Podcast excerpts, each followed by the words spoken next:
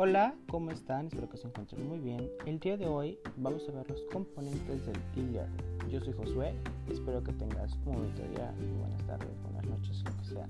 Bueno, ahora, los componentes del e-learning son tres. Son la tecnología, las personas y los contenidos. Bueno, vamos a ir desmenuzando un poco a poco cada uno de los aspectos. Bueno, ahora, la tecnología, vamos a comenzar con el 1 dice que tiene diferentes perfiles de acceso, herramientas de comunicación, servicios y áreas configurables, gestión académica y administrativa. Aquí quiero apartar un poquito porque dice que dispone de un sistema de gestión de expedientes administrativos, currículum, expedientes académicos, control de perfiles de usuarios, administración de recursos, etc. Siguiendo con algunas características a disposición del sistema de gestión de calificaciones, registro de participación y asistencia, sistema de gestión de contenidos y la personalización, porque gracias a ella podemos sentirnos conformes, cómodos con lo que estamos aprendiendo a través de una red virtual o como aquí le llamamos e-learning. El segundo apartado son las personas. Para esto hay diferentes modos de poder verlas. Ahora vamos a comenzar con el profesor o tutor. Dice que el profesor de curso online es la figura encargada de guiar el proceso de aprendizaje del alumno, pero desde una posición que sería más acompañamiento que de una dirección. No es tan solo un experto que imparte la materia, sino que es una serie de funciones añadidas y no parte de ellos más importantes. Sus funciones o roles podrían ser algunas de estas. Dice que el rol del docente, ya que es responsable de la docencia está vinculado a la materia, que tiene que ser experto en la materia, elaborar contenidos, planificar sus actividades, facilita el diálogo, proporciona feedback, orienta el aprendizaje y conoce los sistemas tecnológicos y por último evalúa los progresos académicos. Su rol tutorial del profesor sería apoyar a los alumnos en el desarrollo, dinamizar las comunicaciones con el alumno y entre los demás alumnos, permanecer accesible y disponible ante cualquier situación, gestiona una buena marcha en el curso, motiva en las situaciones de bloqueo y efectúa un seguimiento personalizado con los alumnos. Ahora vamos a ver las características del profesor o tutor virtual. Dice que en general el docente o formador es considerado como una persona especializada en un área concreta, que planifica acciones de formación y que al mismo tiempo facilita, facilita la, la adquisición de conocimientos teóricos y prácticos necesarios para su desempeño mediante las acciones formativas que desarrolla. Ahora vamos a ver otra persona que es el coordinador académico. Dice que esta es una de las figuras claves en el momento en el modelo de enseñanza online, porque el coordinador académico. Dice que dependiendo del modelo en el que se haya adaptado, asumirá distintas funciones, pero no normalmente asume una función de interacción entre el área académica, sino que él administra el curso encargándose de la planificación de todos los aspectos que rodean el curso y su puesta en marcha. Algunas características debe de tener eh, claros los objetivos del curso, ejerce un rol tutorial, debe conocer las guías de los profesores y tiene un papel activo en el control y gestión del desarrollo del curso para lograr los objetivos formativos y la satisfacción de los alumnos. Hablando de los alumnos, ahora vamos a ver qué, qué es lo que significa el alumno en este apartado de personas. Bueno, algunas características del alumno virtual por lo regular se puede ver que son personas de edad adulta, poseen experiencias anteriores de lo que quieren o desean aprender, demuestran su capacidad de autodirección, presentan el afán de superación y mejorar continuamente. Aparte dice que no tienen disponibilidad horaria para asistir a clases, por lo cual se desplazan durante estos medios para poder conocer más a diferentes horas, diferentes maneras de poder ver y son muy creativos y flexibles. Algunos rasgos mm, del alumno virtual puede ser que es la participación activa, porque al estar ciertamente conectados y saber más, por eso su participación está muy activamente, hacen trabajos y demás, porque quiere conocer más sobre el tema.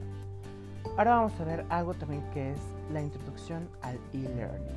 La, la, introducción al e-learning trae unas características diferentes que es como la orientación a los objetivos, la orientación a los resultados y la orientación del curso, así como la habilidad para la búsqueda de información, conocimientos básicos de informática, eficacia individual y habilidad de la comunicación escrita, así como también tiene que tener la flexibilidad. Ahora pasemos al último apartado que son los contenidos. Dice que una de las necesidades más evidentes a la hora de realizar una acción formativa mediante una metodología de formación online es la disponer de unos contenidos enfocados a las características de este medio. El material didáctico, especialmente en modelos centrados en contenidos, debe tener ciertas características para poder lograr el éxito. Estas características puede ser que siempre esté actualizado, que siempre sea adaptable, que tenga un atractivo, sea gráfico, tenga multimedia, sea muy directo hacia lo que quiere dar, lúdico. El lúdico dice que es el viejo dicho de la letra con sangre entra. Ha dejado de tener vigencia. El aspecto lúdico, el juego, es una de las estrategias didácticas más efectivas y hay que favorecer este aspecto a lo largo de la materia didáctica. Tiene que ser práctico, tiene que ser recursos didácticos, tiene que ser evaluativo, autosuficiente y completo. Algunos aspectos claves para diseñar los contenidos de e-learning tiene que estar aprender haciendo. Estos traen incorporar el contenido de historias, casos, disponer de la información e informar al alumno de los procesos realizados. Otra sería los errores, entretener y emocionar. El apartado de contenidos también trae los proveedores, que son por empresas que ofrecen tecnología, empresas que ofrecen servicios y empresas que ofrecen contenidos. Bueno, este ha sido todo por este podcast de hoy. Espero que les haya gustado, que tengan una, una diferente conocimiento sobre todo esto, que les haya ayudado a poder conocer más sobre los componentes del e-learning y recuerden que siempre deben tener la mente muy abierta para poder alcanzar lo que quieren. Espero nunca se rindan, que tengan buena tarde, buen día, buena noche. Bye bye. Hola, ¿cómo están? Espero que se encuentren muy bien. El día de hoy vamos a ver los componentes del e-learning. Yo soy Josué, espero que tengas un bonito día, muy buenas tardes, buenas noches, lo que sea. Bueno, ahora, los componentes del e-learning son tres. Son la tecnología, las personas y los contenidos. Bueno, vamos a ir desmenuzando un poco a poco cada uno de los aspectos.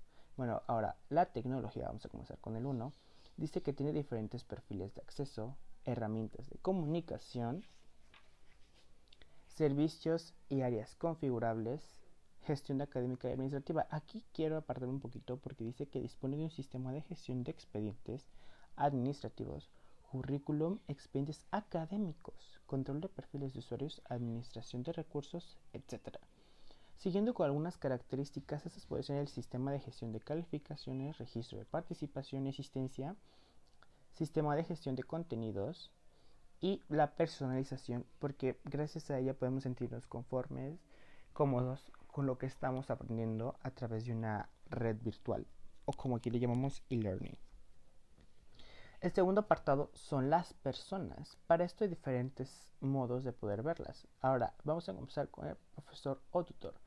Dice que el profesor de curso online es la figura encargada de guiar el proceso de aprendizaje del alumno, pero desde una posición que sería más acompañamiento que de una dirección. No es tan solo un experto que imparte la materia, sino que es una serie de funciones añadidas y no parte de ellos más importantes.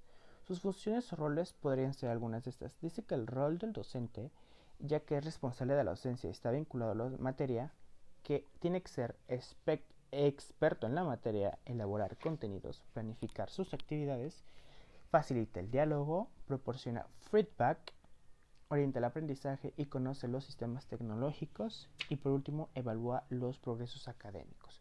Su rol tutorial del profesor sería apoyar a los alumnos en el desarrollo, dinamizar las comunicaciones con el alumno y entre los demás alumnos, permanecer accesible y disponible ante cualquier situación, gestiona una buena marcha en el curso, motiva en las situaciones de bloqueo y efectúa un seguimiento personalizado con los alumnos. Ahora vamos a ver las características del profesor o tutor virtual. Dice que en general el docente o formador es considerado como una persona especializada en un área concreta, que planifica acciones de formación y que al mismo tiempo facilita, la, la adquisición de conocimientos históricos y prácticos necesarios para su desempeño mediante las acciones formativas que desarrolla. Ahora vamos a ver otra persona que es el coordinador académico. Dice que esta es una de las figuras claves en el momento en el modelo de enseñanza online, porque es el coordinador académico. Dice que dependiendo del modelo en el que se haya adaptado, asumirá distintas funciones, pero no normalmente asume una función de interacción entre el área académica, sino que él administra el curso encargándose de la planificación de todos los aspectos que rodean el curso y su puesta en marcha. Algunas características debe de tener eh, claros los objetivos del curso, ejerce un rol tutorial, debe conocer las guías de los profesores y tiene un papel activo en el control y gestión del desarrollo del curso para lograr los objetivos formativos y la satisfacción de los alumnos.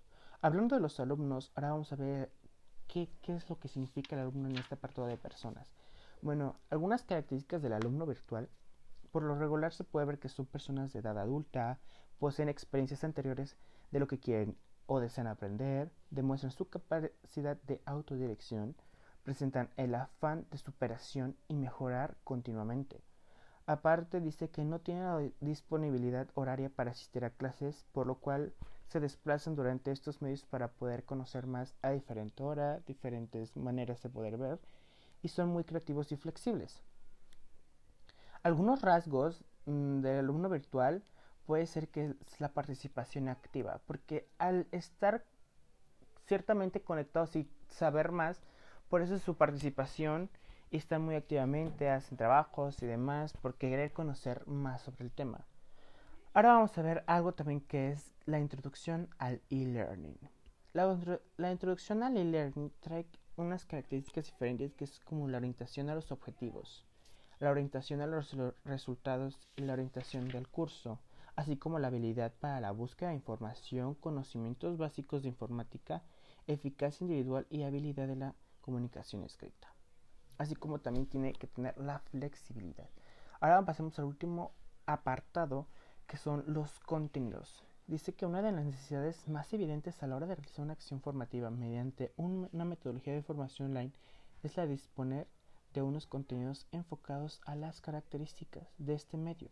El material didáctico, especialmente en modelos centrados en contenidos, debe tener ciertas características para poder lograr el éxito.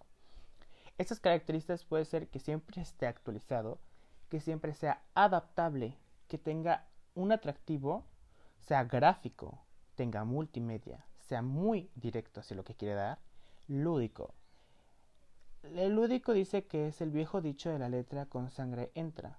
Ha dejado de tener vigencia. El aspecto lúdico, el juego, es una de las estrategias didácticas más efectivas y hay que favorecer este aspecto a lo largo de la materia didáctico.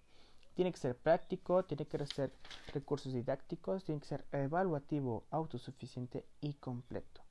Algunos aspectos claves para diseñar los contenidos de e-learning tiene que estar aprender haciendo. Estos traen incorporar el contenido de historias, casos, disponer de la información e informar al alumno de los procesos realizados. Otra sería los errores, entretener y emocionar. El apartado de contenidos también trae los proveedores, que son por lograr empresas que ofrecen tecnología, empresas que ofrecen servicios y empresas que ofrecen contenidos. Bueno, este ha sido todo por este podcast de hoy. Espero que les haya gustado, que tengan una, diferente conocimiento sobre todo esto, que les haya ayudado a poder conocer más sobre los componentes del e-learning y recuerden que siempre deben tener la mente muy abierta para poder alcanzar lo que quieren. Espero nunca se rindan, que tengan buena tarde, buen día, buena noche. Bye bye.